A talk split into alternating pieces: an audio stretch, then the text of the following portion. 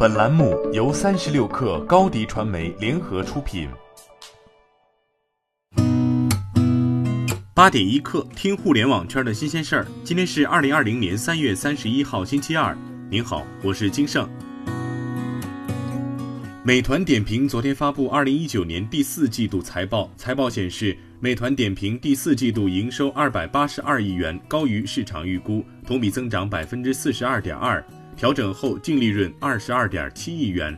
二零一八年同期为调整后净亏损十五点八二亿元，同比扭亏。美团点评方面预估，今年第一季度业绩或亏损，未来几个季度的经营业绩也会受到不利影响。天眼查数据显示，目前京东云已累计成立三家子公司。从经营范围上看，三家子公司大都涉及云计算、数据处理、软件开发等业务。京东云近期在云计算领域的动作不止于此。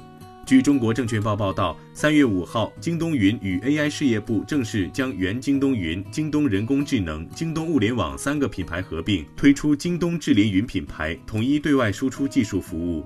对此，CNBC 在一篇文章中提到，京东有意开辟一条除零售和物流业务之外的新的业务线，技术服务覆盖物流、广告和云计算等领域。据外媒报道，老虎环球基金入股字节跳动。老虎环球基金近日在致投资者的一封信中讨论了相关入股交易。老虎环球基金在信中称，在过去的二十一个月中，老虎环球基金以较低倍数的未来自由现金流购买了字节跳动的股票。除此之外，老虎环球基金并未透露其投资规模。另据多位知情人士透露，基于字节跳动股票最近在二级市场的交易价格，其估值已达到九百亿美元至一千亿美元。对于该报道，字节跳动和老虎环球基金拒绝发表评论。据去哪儿网方面介绍，昨天去哪儿网联合全国三十五个省市旅游局、千余景区、万家酒店启动“去哪儿重逢”计划，大规模上线以酒店、景区为主的预售类产品。去哪儿网副总裁勾志鹏介绍，预售类产品最能反映旅客对未来市场的信心。自昨天起，去哪儿网将投入价值一点五亿元的营销推广和流量扶持，帮助酒店预售。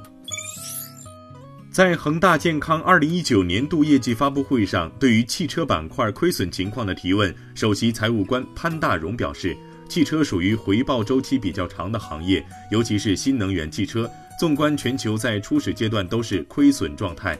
潘大荣说，我们现在处于初期投资阶段，相信亏损是阶段性、暂时性的，等陆续全面量产之后，财务数据肯定会有很亮眼的表现。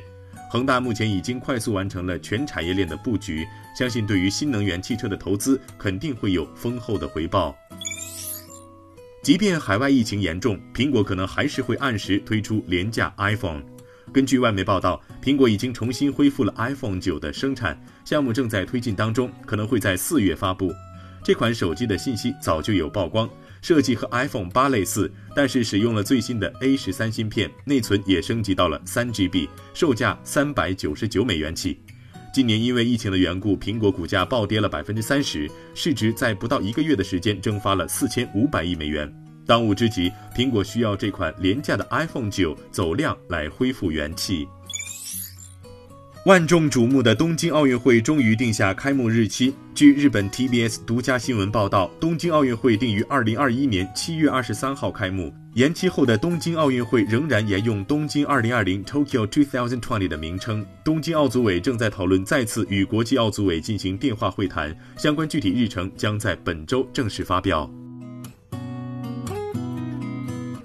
好，今天咱们就先聊到这儿。编辑崔彦东，我是金盛，八点一刻。咱们明天见。